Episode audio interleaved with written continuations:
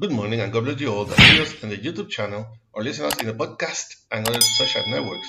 I'm your brother in Christ, Pedro Ayala Ayala, servant of God for His grace, and I belong to the Pentecostal Church of Restoration, Holiness, and Love, Inc., who pastors and directs our beloved pastor Maribel Núñez Molina. Our church is located at Calle Flamboyant 194, Pueblo Indio, in Canóvanas, Puerto Rico, and this is the ministry that bears my name from the school to heaven, de la escuela para el cielo. Will be using the Holy Bible app that you can get free of, of charge on both the Android platform and the App Store. The verse of the day is in Romans 13:10. Romans 13:10. This is the International Standard Version and reads like this. The powerfully word of God is read in the name of the Father, the Son, and the Holy Spirit. Amen. Love never does anything that is harmful to its neighbor. Therefore, love is the fulfillment of the law. Again, love never does anything that is harmful to its neighbor. Therefore, love is the fulfillment of the law. Please God, continue blessing your already blessed word. God uses his servants in different ways. Sometimes he gives you the health gift to intercede in some health break. Other times he blesses economically so that in turns add up to pressing need uh, for the helpless.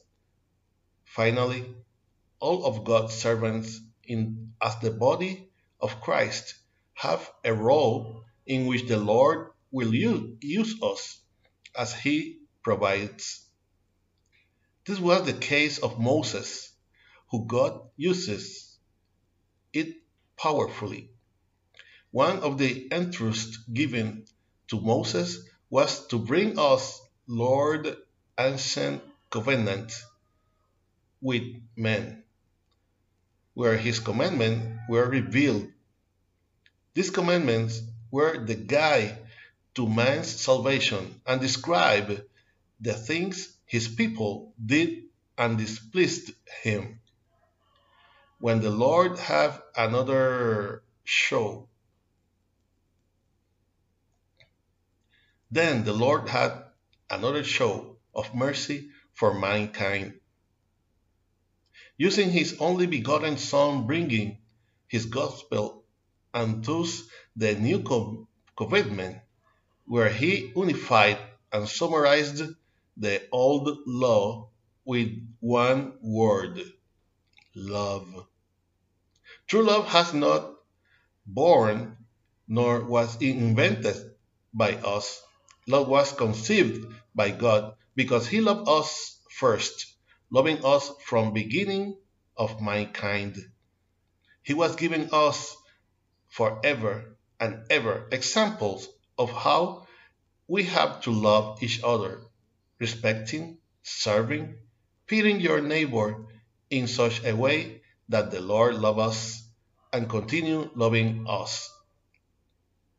Loving God above all things is the first and most important commandment, and the way to love God is to obey Him. Therefore, loving your neighbor is a commandment. It is law. Amen. I hope that this short exhortation will serve as a reflection and strength to your life in this morning that the Lord have made. For prayer, send message to our email, ministerio de la escuela cielo at gmail.com. You can also get us on YouTube and listen us in the podcast and Facebook. Remember to like and share us to support this ministry. If you have not already already did subscribe to this channel, where from Monday to Friday we will give what we have received by grace. This was your brother in Christ, Pedro Ayala Ayala, and we will see each other in the next year if Christ had not come to seek us as a church yet. Hoping that our praise and prayers to the Creator come from the school to heaven, de la escuela al cielo. God bless you